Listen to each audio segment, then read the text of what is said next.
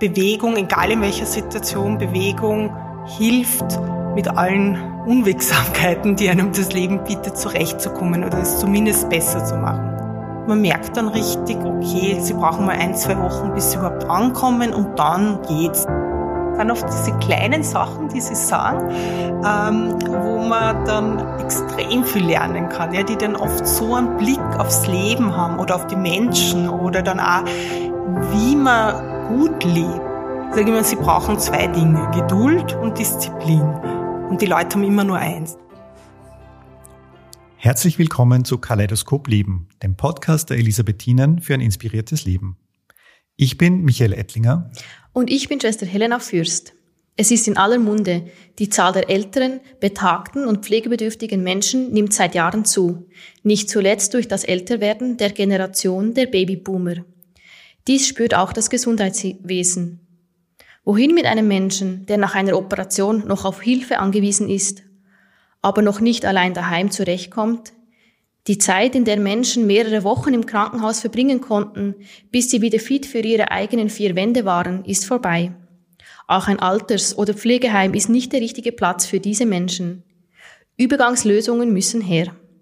Ein innovatives Konzept, welches eine solche Übergangspflege anbietet, ist eine neue Einrichtung im Herzen von Wien, die St. Elisabeth Pflege an der Landstraße Hauptstraße im dritten Bezirk. Dort arbeitet quasi von Anfang an unser heutiger Podcast-Gast, Frau Brigitte Seebacher. Herzlich willkommen in unserem Podcast-Studio. Dankeschön. Guten Morgen. Ja, liebe Frau Seebacher, Sie haben uns erzählt, dass Sie gebürtig aus Niederösterreich kommen, ursprünglich Wirtschaft studiert haben und erst um einiges später dann in die Physiotherapie gewechselt sind. Seit 2022, also ganz von Beginn an, arbeiten Sie hier in Wien in der St. Elisabeth Pflege als Physiotherapeutin und haben in dieser Zeit auch den Aufbau der Station und insbesondere den Aufbau des Angebots an Physiotherapie hier hautnah miterlebt und mitgestaltet. Was das alles für Herausforderungen, aber auch Gestaltungsfreiheiten geboten hat, das werden Sie uns nachher bestimmt gleich noch erzählen. Sie haben uns außerdem äh, verraten, dass Sie verheiratet sind, mit Ihrem Mann und Ihren beiden Kindern in Wien leben und dass sie ihre Freizeit gerne mit der Familie verbringen. Sie gehen gern spazieren oder wandern und haben viel Freude an Lesen und halten sich auch sportlich sehr fit. Liebe Frau Seebacher, schön, dass Sie heute bei uns sind. Dankeschön. In unserem Vorgespräch haben Sie uns erzählt, dass Sie sich als Spätberufene ähm, verstehen in der Physiotherapie. Wie ist es denn dazu gekommen, dass Sie quasi den Beruf gewechselt haben? Ja, das war ein längerer Prozess. Also rückblickend wirkt irgendwie immer sehr klar, aber da gibt's äh, da gibt's so eine berühmte Rede auch von Steve Jobs, wo er sagt, im Rückblick kann man immer die Punkte verbinden, aber nicht, wenn man mittendrin ist. Genau. Und so war es auch bei mir. Also ich habe immer gern Bewegungen gemacht, aber ich war jetzt keine Sportskanone. Und ähm, ich habe dann selber mit den Kindern halt gemerkt, äh, dass einfach Bewegung, egal in welcher Situation, Bewegung hilft, mit allen Unwegsamkeiten, die einem das Leben bietet, zurechtzukommen oder es zumindest besser zu machen. Und ähm, ja, ich habe meinen Job schon gern gemacht, aber ich habe mir gedacht, boah, wenn ich das jetzt nur 25 Jahre machen muss, dann das backe ich nicht. Und dann habe ich halt überlegt, mit Hilfe einer Freundin, was kann ich nur so machen? Und ja, also ich habe eine Physiotherapeutin kennengelernt, privat, und die hat mich dann auch inspiriert und dann habe ich mir gedacht, boah, das wäre schon super, Physiotherapie. Aber das war halt ein langer Weg, bis ich dann wieder zu entschlossen habe. Also ein paar Monate und immer wieder sehr viel Zweifel und na, schaffe ich das nun mit zwei kleinen Kindern und äh, ein, wieder ein ganzes Studium und wie soll das gehen? Ja, aber es hat dann geklappt, letztendlich. Darf ich fragen, was Sie vorher gemacht haben?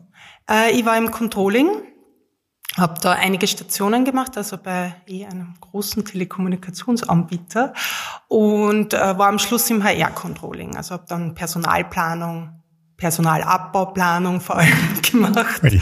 genau. Und das war, also es war ganz ein anderes Arbeitsumfeld. Ich habe meine Kollegen sehr gern gehabt, aber ich war da immer ein bisschen ein bunter Hund. Also das war immer sehr lustig. Wenn ich jemanden Fremden erzählt habe, ich arbeite im Controlling, dann haben die immer gesagt, schaut gar nicht so aus, als würde ich im Controlling arbeiten. Ich habe mir gedacht, wie schaut man aus, wenn man im Controlling arbeitet?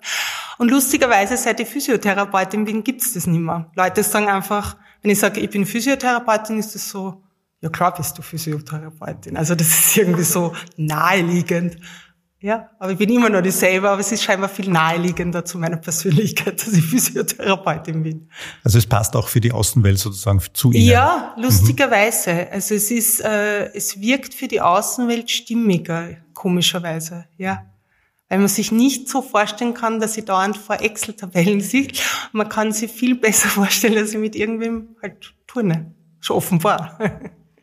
Und das ist wahrscheinlich ein, der größte Unterschied eben von der Excel-Tabelle zu den Menschen. Was reizt Sie daran, mit Menschen zu arbeiten und nicht mehr mit der Excel-Tabelle?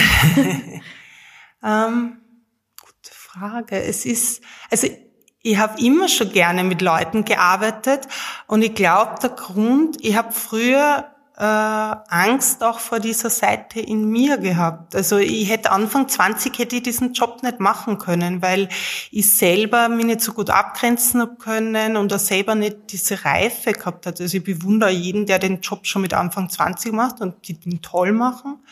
Ich hätte es nicht können. Also mir war das, ich habe mich leichter hinter da ist alles geordnet. Also ich habe gern die Gewissheit, dass sie am Ende alles ausgeht. Und das ist schon in, in meinem alten Job hatte ich diese Gewissheit. Am Ende, zumindest die Zahl geht sie aus.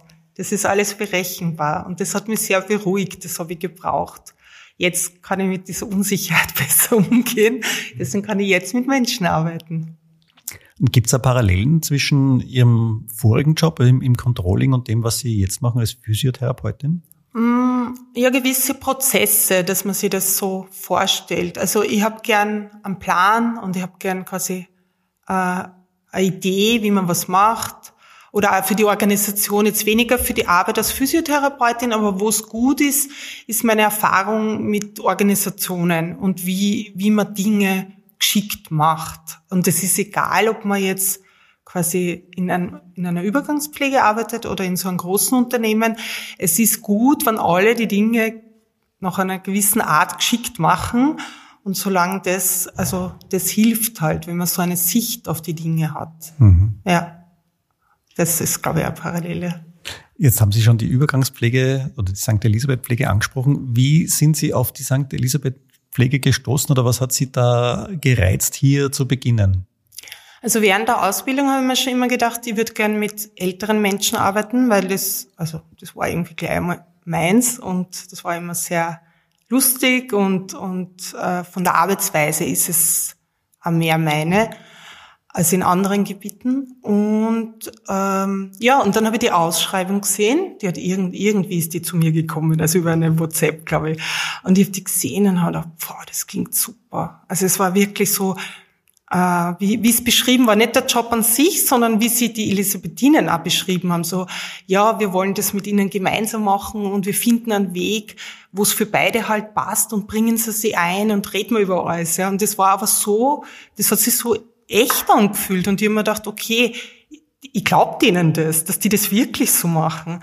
Und dann bin ich halt zum Vorstellungsgespräch und ich bin da rein und das ist ja auch von den Räumlichkeiten extrem schön bei uns und das ist so ein ganz eigenes Gefühl, wie man da reinkommt bei uns, finde ich. Und ähm, ja, und das war schon mal das eine. Dann haben wir gedacht, ja. Und dann hat man mir halt erklärt, wie der Job ausschaut. Genau, und das Lustige war, ich komme rein und dann, ich habe einen Monat vorher noch ein Praktikum gemacht im Donauspital. Und ein Herr, den ich dort betreut habe, ist mir entgegengekommen. Und ich bin, ich bin Namen noch gewusst, ja, weil ich merke mir interessanterweise Namen extrem gut. Und ich schaue ihn an und sage, ja, grüße Herr so und so. Und er schaut mir an und, und eben meine, die, die, äh, die die Bewerbung gemacht hat, schaut auch so, warum wir die nicht so gehen. Und dann habe ich mir schon gedacht, boah, das ist aber lustig, dass der jetzt da ist. Ja. Und irgendwie war das schon so ein guter Einstieg, als würde ich da schon arbeiten. Und dann war noch eine Kollegin von den Diplomierten beim Vorstellungsgespräch und sagt, ja, herzlich willkommen bei uns. Schön, dass du jetzt da bist. Wir brauchen so dringend einen Physio. Ich freue mich, dass du jetzt anfängst. Und ich mir gedacht, hey, ich habe gerade mein Vorstellungsgespräch. Also, aber sie war so, na, fix fange ich da an. Also es war irgendwie, hat das gleich gepasst. Sie waren ja Berufsanfängerin in der Physiotherapie und die St. Elisabeth Pflege ist ganz frisch eröffnet. Hört sich recht herausfordernd an. Wie war es denn wirklich? ja, es war sehr herausfordernd. Das ist wirklich die Untertreibung. Es war,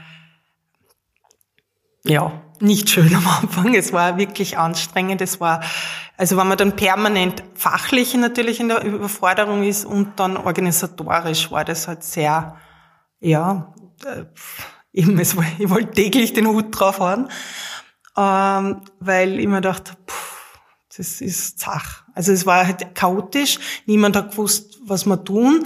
Die Pflege war extremst bemüht, aber jeder hat halt dann, wie er glaubt hat. Es war jeden Tag ein Lotteriespiel, welche, welche Mitarbeiterinnen jetzt da sind, weil davon war es halt abhängig, was gemacht wurde, ja. Und wir waren Gott sei Dank am Anfang noch sehr wenig besetzt. Wir haben noch sehr wenig Bewohner gehabt. Aber auch die falschen Bewohner, also im Sinne von, die haben nicht zu uns gepasst. Ja, und das war am Anfang eine große Herausforderung. Es hat ja nichts gegeben. Also Physio, ich war ja alleine. Und dann hat es geheißen, so, und jetzt machst du Physiotherapie. Und ich habe mir gedacht, so, mhm. Und dann habe ich halt angefangen, ja, da bin ich halt wirklich ins erste Zimmer rein und habe mit dem ersten Bewohner mal geredet, weil ich ja nicht einmal gewusst haben, was haben die Leute, ja, es war, es war Irrsinn. Ja, und Schritt für Schritt sind wir dann besser geworden. Genau. Konnten Sie da selber auch Dinge quasi starten oder umsetzen oder einbringen? Ja, nein, ich meine, das war ganz am Anfang natürlich extrem schwer, dass man sie aber dann, also ich kann halt, ich habe sehr viel Freiraum im Sinne von, äh, wann ich was mache, wie man das einteilt. Ich kann mich einerseits nach den Bewohnern richten, weil es gibt eben da auch die Frühaufsteher und die, die man vor zehn am besten gar nicht anredet. Und das ist sehr fein. Ich bin ja relativ flexibel mit meinen, in der Früh, weil wenn ich jetzt eine halbe Stunde früher oder später anfange, das ist egal. Ich bleib dann halt entsprechend länger. Es gibt äh, sehr viel Vertrauen in mich. Also es kontrolliert niemand in dem Sinn. Ja, also wenn ich Fragen habe schon, aber ich kann jetzt es ist niemand, der schaut, was tust du jetzt den ganzen Tag. Und ich kann halt sehr viel auch so tun, wie es halt mir liegt. Ja, und ich muss jetzt nicht irgendein Schema F abarbeiten, sondern ich kann eines sehr viel Rücksicht nehmen, wie, was machen die Bewohnerinnen gern, was brauchen die, aber auch natürlich, was mache ich gern, ja, weil es gibt einfach Techniken, die macht man nicht gern und dann muss man es ja auch nicht machen, ja, mhm. oder es ist, genau, also das ist sehr, sehr viel Raum und auch in der Zusammenarbeit mit der Pflege, es ergibt sich halt dann, dadurch lerne ich halt auch sehr viel oder ich unterstütze sie, sie unterstützen mich. Das ist schon, also ich bin ja sicher als Physiotherapeutin hier viel näher an der Pflege als in anderen Häusern. Also das schon. Und das muss man auch mögen, dass man halt so eng weil ich habe halt wenig Physiotherapeuten-Kolleginnen, sondern Pflegekolleginnen und da ist man natürlich viel näher dran. Aber also für mich passt das.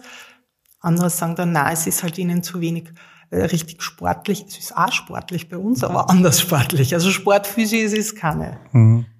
Und Sie haben jetzt äh, so ein bisschen diese Ambivalenz äh, dargestellt, so äh, in, in den Anfängen war es sehr, sehr anstrengend, aber auch wieder schön. Ja. Äh, und das ist wahrscheinlich immer so, wenn man was ganz Neues aufbaut, wo es noch kein Konzept gibt, wo es nur ganz wenig oder gar keine Erfahrung gibt damit. Ähm, aber vielleicht können Sie uns und unseren Zuhörern ein bisschen erklären, was denn dieses Konzept der Übergangspflege überhaupt ist. Wofür ist es da? Was passiert da? Welche Menschen sollen hier eigentlich äh, wohnen?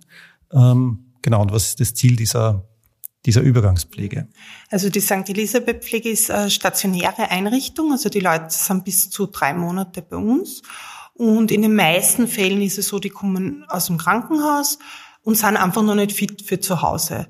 Äh, unser, unsere Bewohnerinnen, also es ist eher die Ü80-Generation, nicht einmal Ü70, also man kann echt sagen Ü80, das ist super. Ähm, und die meisten, ja, haben halt irgendeinen kürzeren, längeren Krankenhausaufenthalt in, hinter sich und deren Ziel ist meistens, dass sie wieder nach Hause kommen. Und wir sind halt dafür da, ähm, gerade für Leute, die nur einen erhöhten Pflegebedarf haben, die einfach zu Hause aus welchen Gründen noch immer nicht zurechtkommen. Oft ist es auch baulich oder ja, die haben einen Gips und es gibt irgendwie drei Stockwerke oder solche Sachen. Ähm, genau, dass wir die so unterstützen und fördern äh, dass die wieder zu Hause können. Das ist das, das Beste, also der Best Care ist. Ja, manchmal kommt man drauf, dass äh, jemand einfach das nicht mehr möglich ist, dass die Leute zu Hause gehen und dann schauen wir, dass wir einen geeigneten Langzeitpflegeplatz, also mit dem Fonds Sozialen Wien, die machen auch die Zuweisung bei uns und so läuft das ab. Und auch für Leute, die jetzt auch nicht ähm, reha-fähig sind, schon im ersten Schritt. Es gibt viele oder einige, die dann von uns noch zu, auf Reha gehen, weil wir sie quasi so weit fit kriegen, dass sie reha-tauglich sind aber die sind unmittelbar nach dem Spital nicht reha-tauglich. Oder eben Leute, äh, die für so Remobilisationsstationen einfach auch noch nicht fit genug sind. Und wir sind halt genau dieses Mittelding, was es viel zu wenig gibt, ja, oder die, wo, wo, wo die Leute oft das genau das brauchen. Also, ich meine, die zu finden, es gibt, es gibt genug Menschen, die das brauchen, aber dann das auch richtig zuzuordnen oder auch, dass die Einschätzung der Ärzte, die die Leute begutachten, dass das passt, ja. Und wichtig ist halt bei uns auch immer, dass die Leute wissen, dass es halt keine Reha ist. Ja, da, das ist schon immer so ein bisschen das Spannungsfeld. Also gerade weniger die Bewohnerinnen selber, aber die Angehörigen wissen oft nicht, dass wir keine Reha sind oder keine Remobilisation und haben dann oft Erwartungen an uns, die wir so nicht erfüllen können. Aber äh, die Zeit arbeitet meist für uns und die drei Monate sind halt auch ein guter Zeitraum, wo die Leute wirklich sie, gerade die Älteren halt meistens dann gut erfangen, ja, und sie fühlen sich, viele fühlen sich wirklich sehr wohl bei uns und, und man merkt dann richtig, okay, sie brauchen mal ein, zwei Wochen, bis sie überhaupt ankommen und dann geht's, ja. Und bei einer Reha ist man nach drei oder vier Wochen wieder zu Hause, also da kann man nicht ein, zwei Wochen ankommen, ja, das geht sich nicht aus. Und bei den Remop-Stationen, das ist halt oft zu viel am Anfang. Später raus würden sie es bei uns auch schaffen. Da tun wir eh unser Bestes. Ja, mit den Möglichkeiten, die wir haben. Genau. Sie haben jetzt gesagt, die Bewohnerinnen und Bewohner können bis zu drei Monate bleiben. Mhm, genau. Das ist ja doch auch eine lange oder eine längere Zeit und sicher auch intensiv. Ich kann mir vorstellen, einige äh, Bewohnerinnen und Bewohner sehen Sie fast täglich. Ja. Wie, wie gestaltet sich da die, die Beziehung? Ja, es ist, also das Schöne ist ja, also der, ein Grund, warum ich so gern mit älteren Leuten äh, arbeite, ist einerseits, sie sind extrem lustig, also die meisten sind wirklich, also ich habe scheinbar einen alte Leute Humor, deswegen passt das, ja. Also ich finde das extrem lustig. Ich habe öfter schon Sachen erzählt von der Arbeit, wo ich wirklich Tränen gelacht habe und Leute in meinem Alter haben mich dann angeschaut und gesagt, okay, das ist überhaupt nicht lustig und ich habe mich zerkugelt vor Lachen, aber okay, dürft, also das und, und auch diese, diese, es ist wirklich so, diese Weisheit und diese Lebenserfahrung, die die Leute haben. Und es zeigt sich oft in den kleinen Dingen. Das ist jetzt nicht so, dass die permanent irgendwas ganz Weises sagen, sondern es sind oft diese kleinen Sachen, die sie sagen, ähm, wo man dann extrem viel lernen kann, ja, die dann oft so einen Blick aufs Leben haben oder auf die Menschen oder dann auch, wie man gut lebt. Und das ist zum Beispiel eine Dame hat immer gesagt, nein, man muss sich schon jeden Tag ein bisschen bemühen. Das klingt jetzt nicht noch viel, aber wenn man es wirklich schafft, sich jeden Tag zu bemühen, was man halt erreichen will, das ist sehr erfolgsversprechend, weil die Dame war 97 und hat Stiegen können.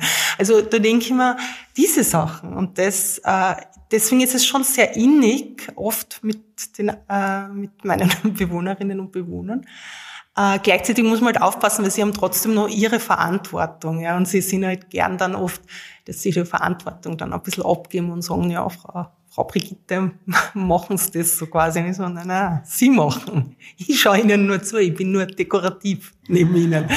Und dann müssen Sie meistens lachen, ja. Also es ist eine, ähm, ja, ich, also ich nehme auch sehr viel mit. Ich hoffe, die Bewohnerinnen und Bewohner nehmen auch was von mir mit. Äh, und so aber nichtsdestotrotz, also ich habe schon für mich so Dinge um die Distanz. Also es ist auch hier näher an Distanz. Ich bin körperlich sehr nahe bei ihnen, äh, aber ich bin zum Beispiel immer per Sie. Ich meine, es ist sowieso mit die älteren Herrschaften, die haben das eh meist sehr gern, aber äh, aus Prinzip, also ich bin mit niemandem per Du.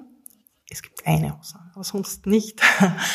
Und äh, auch zum Beispiel die Dienstkleidung und so, dass man halt seine, seine Rolle weiß. Weil wir sind natürlich sehr nah, aber gleichzeitig es ist, äh, wir müssen trotzdem eine Professionalität haben den Leuten gegenüber. Und ja, so versuche ich die Beziehung mit, mit ihnen zu gestalten. Sie haben jetzt erzählt, dass die meisten äh, Bewohnerinnen und Bewohner äh, Verbesserung während ihres Aufenthalts hier erfahren und dann die meisten auch nach Hause mhm. Äh, gehen können. Wahrscheinlich gibt es auch den einen oder anderen Rückschlag äh, ja. in diesen drei Monaten, wo die, wo ja. die Bewohner da sind. Ja. Ähm, wie geht's Ihnen damit? Ja, ist schwer. Also es kommt darauf an, bei manchen ist es unterschiedlich, bei manchen trifft's mich schon. Also das Schlimmste einmal war, das war ganz, also das hat mich sehr getroffen, eine Geschichte. Da war eine Dame, die war auch schon über 90 und die hat einen, einen, Beckenbruch gehabt und war der Meinung, dass man im AKH gesagt hat, na, sie darf sich gar nicht bewegen. Und wir haben sie dann, ich habe es mit ihr geschafft, die ist dann einbeinig aufgestanden und hat wirklich äh, ein, also war, war, hat sich wirklich bemüht. Und dann, und dann hat sie Covid gekriegt war halt nicht zu vermeiden. Ja, es war leider und und dann dann äh, hat sie überhaupt nicht mehr bewegt. Sie war wirklich wie eine eine Statue. Man hat sie nicht und nicht zu bewegen können. Und die ist dann letztendlich auch verstorben. Ja, also Gut, sie war, wie gesagt, sie war schon über 90, aber trotzdem, also das hätten wir, hätte ich nicht gedacht, ja. Und an dem Tag, wo es dann geheißen hat, okay, die Dame ist verstorben und, und die Schwestern bei uns waren dann, die sind dann immer sehr lieb, weil die haben dann eine Kerze anzündet und es war dann auch sehr irgendwie ein schöner Abschied.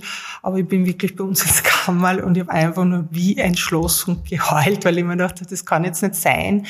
Also das war schon schwer. Es gibt schon immer wieder so Momente, überhaupt, es, passiert natürlich, dass auch Leute zu uns kommen, die, eigentlich, die schon palliativ sind, wo man halt auch nicht recht weiß, wohin. Ähm, und äh, ja, das, oder wenn halt wirklich sowas passiert, das kann halt auch immer passieren. Oder dass Leute irgendeinen Infekt haben oder sie aus irgendeinem Grund wieder verschlechtern. Ja, das ist äh, unterschiedlich. Manchmal besser, manchmal schlechter.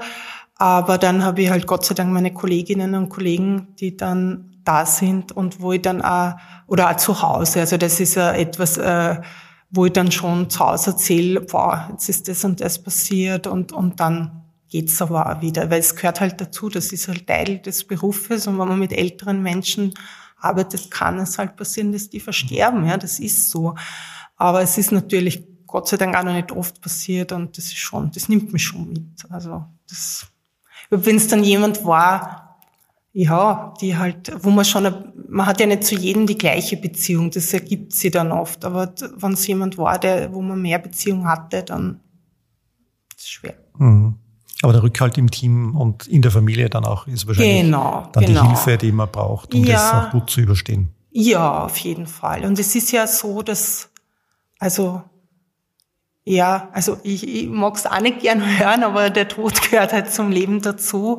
Und es ist halt schon was, was mit, je älter man wird, man, man erlebt halt, dass Menschen in seinem Umfeld sterben und dass man sich mit diesem Gedanken anfreunden muss.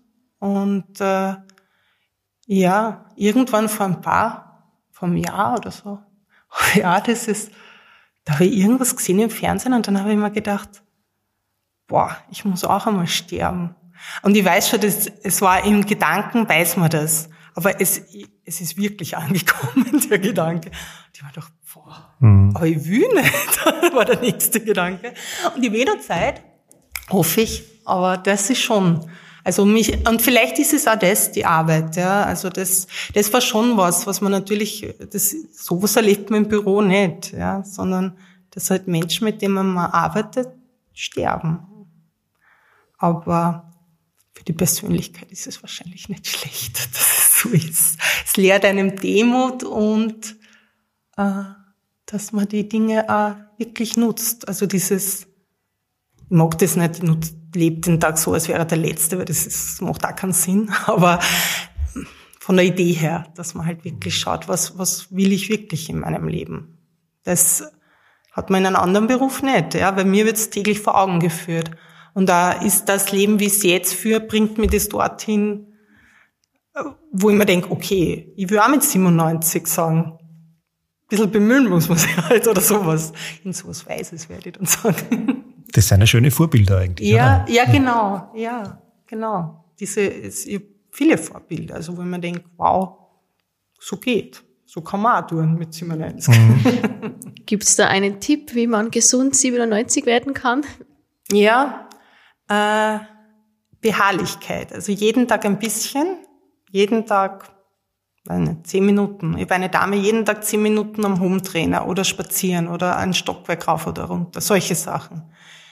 Ja, halbwegs ernähren, glaube ich, hilft da, ist mein Eindruck. Aber das ist auch diese Kriegsgeneration oder Vorkriegsgeneration, die haben einen anderen Umgang. Also die sind oft schon disziplinierter, weil die das kennen, dass man nicht den Überfluss dauernd hat. Ja meine, es gibt da die, die Extremen, weil die halt dann, weil sie es kennen, wie dass sie nichts haben. Aber mein Eindruck ist schon, die sind, die haben noch die, also viel diese Disziplin, aber im positiven Sinne. Also nicht jetzt auf Schier, sondern dass man sich überlegt, okay, diese kleinen Dinge, ja, und beharrlich. Und Glück.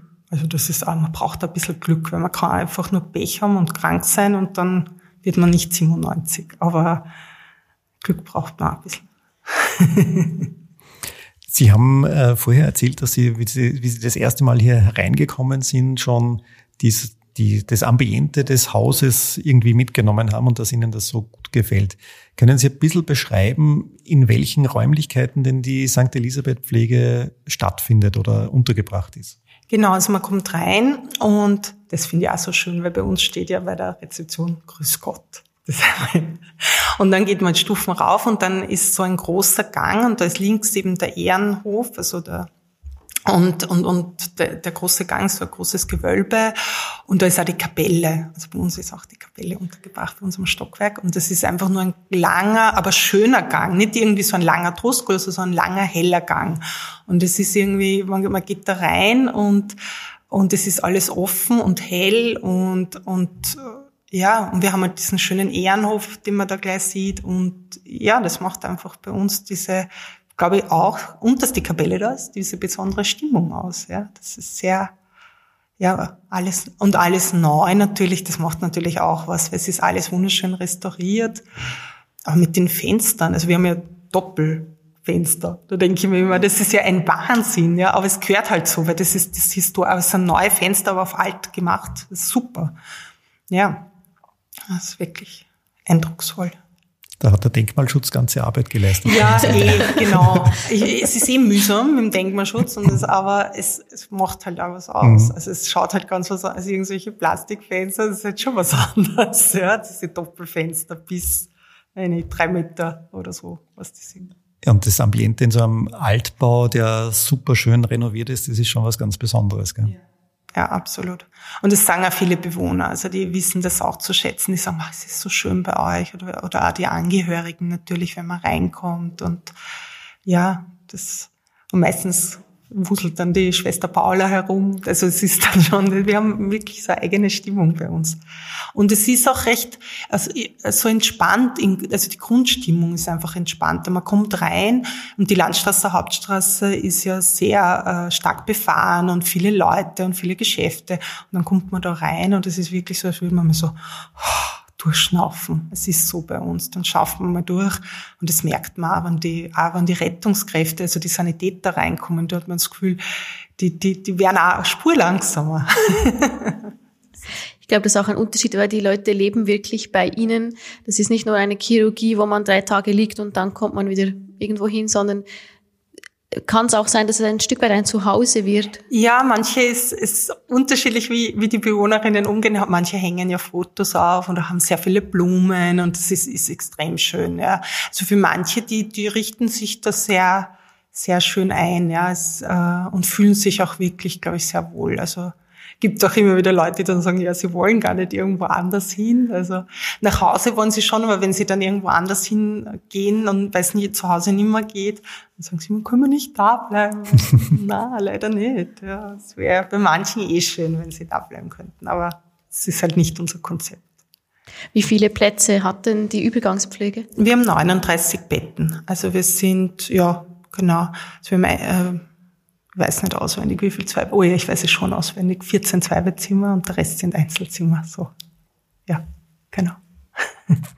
Und was ist jetzt konkret die Aufgabe der Physiotherapie in dieser St. Elisabeth Pflege? Äh, wir schauen, dass wir also die Leute wieder mobilisieren, aber der Fokus liegt sehr stark darauf, dass sie einfach im Alltag gut zurechtkommen. Also wir machen sehr viel funktionell. Das heißt, wir üben die Dinge, die sie dann zu Hause brauchen. Ich meine, das heißt natürlich in erster Linie oft gehen, also dass die Leute einfach wirklich wortwörtlich wieder auf die Füße kommen und Stiegen und eben einfach auch von der Beweglichkeit, dass sie in der Lage sind, sie selber zu frisieren und selber wieder aufs Klo zu gehen oder selber äh, das Gesicht zu waschen oder zu schminken. Auch das gibt, also es ist jetzt nicht, weil wir haben Damen, Ü90, die top geschminkt sind, also die sehr richtige ja, Damen halt. Und diese Dinge üben wir dann äh, mit ihnen Genau, und das ist unser Ziel. Also, dass, dass sie wirklich, was immer sie für ihren Alltag brauchen, dass wir das mit ihnen trainieren. Aber der Fokus ist natürlich vor allem, dass die selbstständige Mobilität, ja, das ist, oder wenn das nicht geht, aus irgendwelchen Gründen, dass sie zumindest selbstständig in der Lage sind, in einen Rollstuhl zu wechseln, aufs, trotzdem dann aufs WC zu wechseln und so einfach so selbstständig wie möglich sind. Das ist eigentlich der Fokus. Und haben Sie ungefähr eine Einschätzung, wie viele der Bewohnerinnen und Bewohner wieder zurück nach Hause können? Ich glaube, es sind so zwei Drittel, die wirklich nach Hause können. Also es schwankt immer ein bisschen, aber der zwei Drittel geht eigentlich dann wieder nach Hause schon mit Unterstützung, also mit mobilen Diensten, aber so in der Größenordnung. Das ist ganz schön viel. Ja, ja. Ich meine, es, es hängt eben, es hängt einerseits davon ab, dass wirklich die Richtigen zu uns kommen und und das funktioniert jetzt auch immer besser. Das war am Anfang auch nicht so leicht. Äh, aber genau, also die, die dann da sind, also das funktioniert Gott sei Dank meistens sehr gut. Und es ist dann sehr schön, weil äh, dann auch zu sehen, welche Fortschritte die Leute machen. Und es ist überhaupt nicht gesagt. Also man kann nach einer Woche schlecht einschätzen. Also traue immer auch nicht so. Es gibt Leute, wo man denkt, boah, wo wir die jetzt wieder so fit kriegen, aber da haben wir schon sehr schöne Erfolgserlebnisse gehabt. Also die paar Schritte nur gehen haben können und die dann am Schluss stiegen rauf, stiegen runter und also wirklich zu Hause wieder mitstiegen, gut zurechtkommen sind. Ähm, ja, also von dem, ich sage immer zu den Leuten, das ist ganz lustig, weil wenn sie kommen, da gibt's immer zwei, zwei Typen oder ich sage immer, sie brauchen zwei Dinge, Geduld und Disziplin. Und die Leute haben immer nur eins. Ähm, es gibt die extrem disziplinierten, die ach, gib ihm und, und die haben keine Geduld. Die glauben, das muss in drei, drei Tagen alles und sie sind wieder fit. Und dann gibt's die, die Geduld haben, aber die dann, dann nicht so recht in die Gänge kommen. Die zwar wissen, ach, das dauert alles und das ist halt alles recht mühsam und das kann ich halt nimmer und die dann eher so, wo die Disziplin fehlt. Und ich sage ihnen dann eh immer, sie wissen es eh selber. Ich sage nur das. Es braucht zwei Dinge, Geduld und Disziplin. Sie werden eh wissen, was Sie haben und was Ihnen fehlt. Ich, also mir fehlt auch immer eines von beiden, keine Frage. Derzeit ist es nur Geduld, vielleicht ist es irgendwann die Disziplin, kann auch sein. Aber wenn man Ihnen so zuhört, dann hat man den Eindruck, oder ich zumindest habe den Eindruck, dass Sie den richtigen Platz gefunden haben hier in der ja, St. Elisabeth Pflege. Ja, glaube ich schon. Also es war äh, eben, es hat sich gelohnt, die anfänglichen Mühen da durchzustehen. Ja, es war eben, wie gesagt, wir haben am Anfang sehr chaotische Zustände gehabt, jetzt nicht den Bewohnern gegenüber, sondern intern, weil halt vieles nicht klar war. Es war vieles auch nicht äh, festgelegt, wie wir was machen, wie man äh, wie das Konzept umgesetzt war. Es hat ein Konzept gegeben und wir wollten halt aktivierende Pflege und so, dass wir halt die Leute eben genau dieses Konzept, dass wir die Leute unterstützen, wieder zu Hause zurückzukehren. Und, und es war einfach kein Plan, wie wir das jetzt wirklich konkret tun. Ja. Und das waren auch so kleine Dinge, dass man halt auch nicht gewusst hat, wer macht genau wann was. Also gerade in der Pflege, also wann, wer verteilt die Medikamente und wer, also irgendwie ist eh immer gegangen. Sie haben es eh immer ausgemacht, aber es war halt immer sehr viel Diskussion in, an allen Ecken. Und wenn du halt jeden Arbeitsschritt diskutieren musst, ist halt mühsam, ja. Und irgendwann, jetzt haben wir, haben wir ja viel mehr Bewohner, jetzt geht das gar, jetzt geht das schon viel zackiger.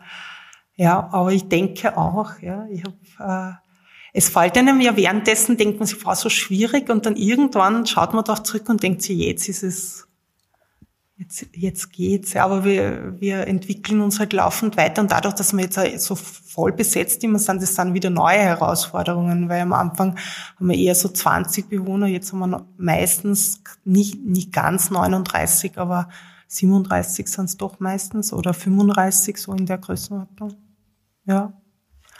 Aber ich denke auch, dass ich an einem guten Ort bin. Ich habe mal, ich habe in Linz war ich bei einer Schulung und da habe ich so einen Zettel von dieser, vom, vom Café ausgeholt und da ist gestanden, dort, wo deine Gaben sind, sind deine Aufgaben. Und dann habe ich mir gedacht, schau, ist so offenbar. Ja, und es wollte, glaube ich, wirklich so sein, dass ein Mensch wie ich, der eh gerne geschaftelt und äh, Dinge organisiert und aufbaut, dass ich da herkomme, weil jeder andere, also alle meine Studienkollegen, denen ich das erzählt habe, die haben gesagt, wahnsinnig, das machst, das tust du an, bist du verrückt, wie, oder also, was das hast du gemacht und wie? Es hat keine Liste gegeben oder wie, du hast alle erst einteilen müssen, wie du teilst dir das selber ein. Und ich so, ja, ja, ich teile mir, ich teile mir das selber ein, meinen Plan. Ich habe keinen, ich mache mir meinen Plan.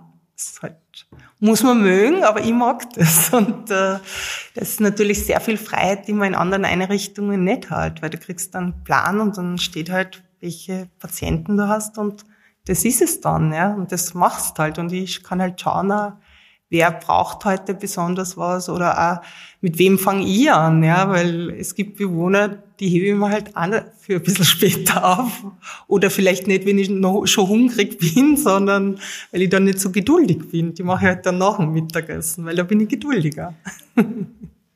Ich glaube, Gabe und Aufgabe, das fällt bei Ihnen sehr gut zusammen, spürt sich jedenfalls so an. Das ist wirklich schön ich könnte Ihnen noch lange zuhören, weil es wirklich interessant ist, was Sie so erleben und man spürt wirklich, wie Sie ja ähm, sprühen für Ihre Aufgabe und mit viel Leidenschaft. Leider muss jetzt doch oder müssen wir doch langsam zur letzten Frage kommen. Ähm, und unsere Zuhörerinnen und Zuhörer kennen diese Frage schon. Und zwar ist das, was inspiriert Sie in Ihrem Leben? Ja, es sind sicher die Bewohnerinnen und Bewohner, die also mit eben ihrer Weisheit und ihrem Humor und auch oft mit der Lebensfreude. Also wenn man über 90 ist und immer noch das Leben lebt oder halt ja, das Leben genießt oder Freude daran hat an den kleinen Dingen. Das inspiriert mich sehr. Und meine Kinder, die können das auch. Die haben auch sehr viel Lebensfreude und die haben aber einen Sinn für Gerechtigkeit und für äh, Wahrheit, wo ich mir oft denke, ich hätte es so gern, ich wäre gern so mutig. Äh, ja, das, die, die zwei Menschengruppen sind so, das bewundere ich sehr. Herzlichen Dank, Frau Seebacher, für dieses äh, spannende, inspirierende Gespräch. Danke, dass Sie sich heute die Zeit genommen haben für uns. Dankeschön. Und auch Ihnen, liebe Zuhörerinnen und Zuhörer, sagen wir natürlich Danke fürs Dabeisein. Mehr Infos zu unserem Podcast gibt's wie immer auf www.die-elisabethinen.at, also einfach vorbeiklicken und nachschauen. Wir freuen uns, wenn Sie mit uns in Kontakt treten. Schreiben Sie uns, welche Fragen Sie beschäftigen oder hinterlassen Sie uns Ihr Feedback unter podcast.die-elisabethinen.at oder auf Instagram. Wenn Ihnen unser Podcast gefällt, freuen wir uns über eine nette Rezension oder eine 5-Sterne-Bewertung. Kaleidoskop Leben der Podcast der Elisabethinen für ein inspiriertes Leben. Jeden zweiten Mittwoch neu auf die-elisabethinen.at und überall, wo Sie gerne Podcasts hören.